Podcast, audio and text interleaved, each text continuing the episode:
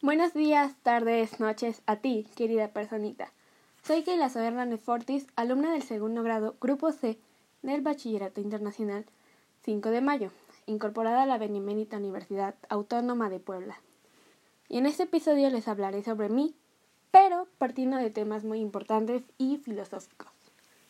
O sea, preguntándome quién soy yo como sujeto de conocimiento y cuál es mi perfil de conocedor a partir de los conocimientos aprendidos en torno a los problemas de este como la posibilidad, su origen, esencia y formas. Bueno, en primer lugar empezaré hablando de la posibilidad del conocimiento. Todo partiendo de la pregunta, ¿puede el sujeto realmente aprender al objeto?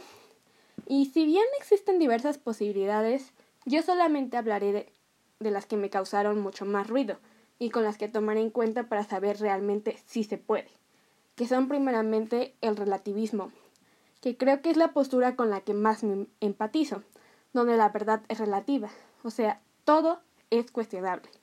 Y como diría nuestro buen amigo Doki, así como cuántas estrellas hay en el cielo, cuántas habrá en el fondo del mar, por qué el azul, a qué se debe el azul del cielo, y pues por qué los colores del arco iris, entre otras cosas, pues mucho más profundas, ¿no? Y pues dicha verdad aspira a una cuestión universal y se caracteriza por su relación con otros elementos externos que afectan a nuestros sentidos y perspectivas.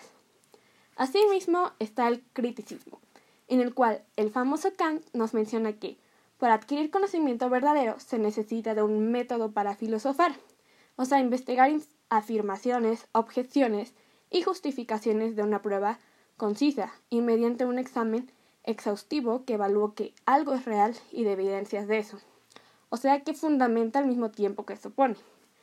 Ok, ambas responden que no a esta pregunta, no se puede realmente aprender al objeto, pero estoy a favor de varios de sus argumentos, porque una depende de nuestros círculos de validez y otra es la esperanza de llegar y de tener certeza. Ahora, en cuanto al origen del conocimiento, lo cual es algo curioso, ¿no? Porque este se puede eh, considerar de origen tanto psicológico como lógico. Conozcamos un poco de estos. Eh, bueno, en primer lugar, el racionalismo. Esta es la posición epistemológica que mantiene la postura de que la fuente principal del conocimiento humano es la razón. También sostiene que solo se puede hablar de conocimiento cuando es lógicamente necesario y universalmente válido. Los juicios tienen que poseer una necesidad lógica, o sea, no admitir lo contrario, y pues bueno, es decir que ser así siempre y en todo lugar. La forma más antigua de racionalismo fue de nuestro querido Platón. Sí, así es. Porque para él la posibilidad del conocimiento proviene de nuestro famoso mundo de las ideas, del reino de las esencias ideales metafísicas.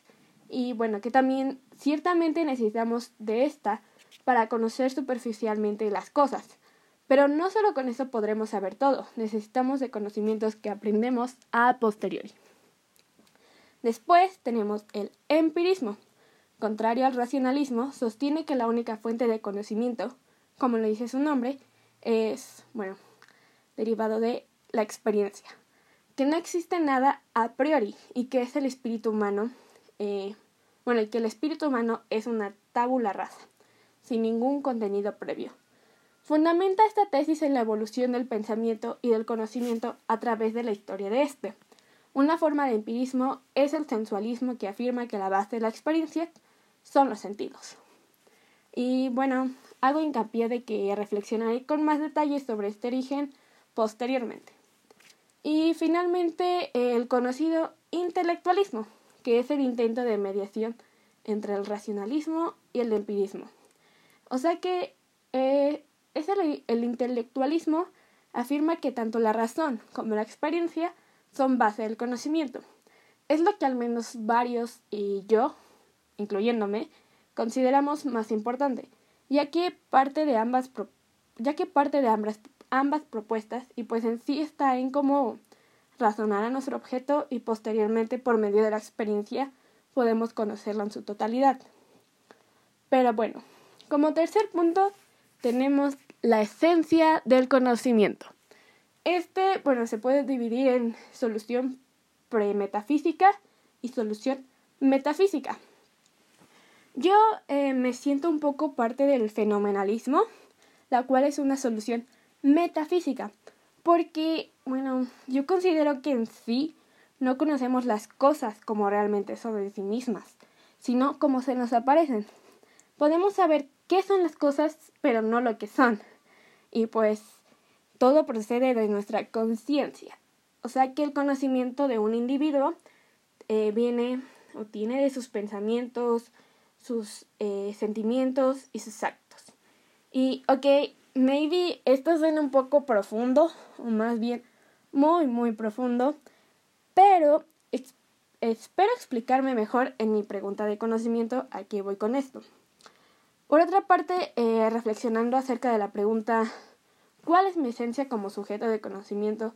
y si está anclado a lo teórico, racional, lo emotivo, la voluntad de ser y hacer, la fe y la imaginación, ¿de qué formas puedo adquirir este? Y pues, vale, esta pregunta se me hace súper curiosa de aprender porque, pues, wow, las ocho formas en las que se nos presenta em, tienen varias bondades, pero para mí eh, más es el lenguaje, lo cual es muy esencial porque, bueno, en términos epistemológicos es imposible pensar al conocimiento sin el lenguaje. Es el proceso de poner nuestros pensamientos en palabras, dar forma a lo que sabemos, transmitirlo. Es un sistema de símbolos o signos que tienen un significado particular. Ahora te preguntas, ¿qué con los mudos, qué con los sordos u otras personas? Pero bueno, eh, estas tienen su propio lenguaje, ya sea de señas o morse, entre otros, ya que existen muchísimos pero siempre estamos en constante comunicación de afirmaciones o negaciones de nuestro entorno. Y también otro que considero es la razón, pero en este caso um, esta nos permite formar un conocimiento sin depender de nuestros sentidos, pero eh, tomamos los conocimientos que ya tenemos y luego sintetizamos nuevos conocimientos a partir de ellos deduciendo eh, la asimilación conceptual de lo que no podemos experimentar, explorando un cúmulo de saberes. Y bueno, ahora es a lo que voy. en cuanto a mi pregunta de conocimiento, ¿qué relación hay entre la experiencia personal y el conocimiento? Por eso mismo dije que indagaría con más profundidad en la experiencia, lo cual es un poco más difícil, eh, ya que pues yo estaba con el intelectualismo al principio, eh, hablé de la razón, pero aquí estoy. Eh, ganar el conocimiento es un poco más difícil, bueno, me, perdón, la experiencia es un poco más difícil, ya que conlleva haberla realizado, vivido, sentido o hasta sufrido varias veces. Como mencioné, sí estoy con el intelectualismo, pero ¿por qué estoy respondiendo a esta pregunta? Bueno, esta pregunta puede plantearse sin comprometerse verdaderamente aceptar que el fenómeno de conocer es un fenómeno biológico. Sin embargo, si uno se plantea la pregunta, esta no puede dejar de notar que los seres humanos somos lo que somos en el serlo. Es decir, somos conocedores u observadores en el observar. Y al ser lo que somos, lo somos en el lenguaje mismo, como ya lo había dicho. Esta perspectiva implica una visión fenomenológica, lo cual pues es a donde yo partía, como lo mencioné, o sea, empírica e íntima del conocimiento, en la cual el conocer se sustenta en la relación individual existente entre el sujeto que experimenta la acción de conocer y el intento que éste realiza por reformular la experiencia a través del lenguaje, que es el medio que permite reformular conceptualmente dicha experiencia más la realidad inmanente, que es capaz de generar como resultado de sus propias capacidades de metacognición, es decir, de la capacidad intelectual, propiamente humana, relacionada con la posibilidad de reflexionar acerca del propio conocimiento creado, sea este conocimiento estructurado en torno a las realidades objetivas o en torno a ideas. Y bueno, si se dan cuenta, Fui relacionando todo lo que hablé, tanto el lenguaje, la visión fenomenológica, la razón, la experiencia, todo va de la mano. para que yo pudiera contestar esta pregunta. Así que relacionándolo con un objeto real físico, pues yo consideraría, consideraría perdón, que podría ser la burocracia. O sea que es un sistema de organización que pues se caracteriza por procesos que pueden ser centralizados o descentralizados, división de responsabilidades, especialización, jerarquía y relaciones impersonales.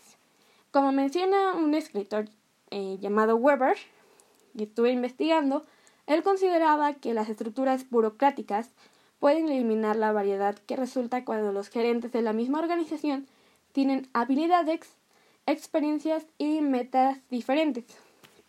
O pues ya algo más simple, un objeto eh, es un libro.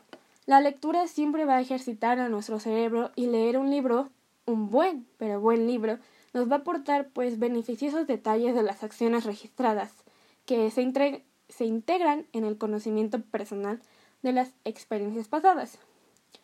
Y pues bueno, para concluir, eh, todo esto es una mirada a la evolución de la teoría del conocimiento que nos permite encontrar diversos enfoques ante el mismo problema la relación entre sujeto que conoce y objeto que es conocido. En fin, eh, muchísimas gracias por tu atención. Espero me hayan entendido y nos leemos, bueno, nos escuchamos luego. Gracias.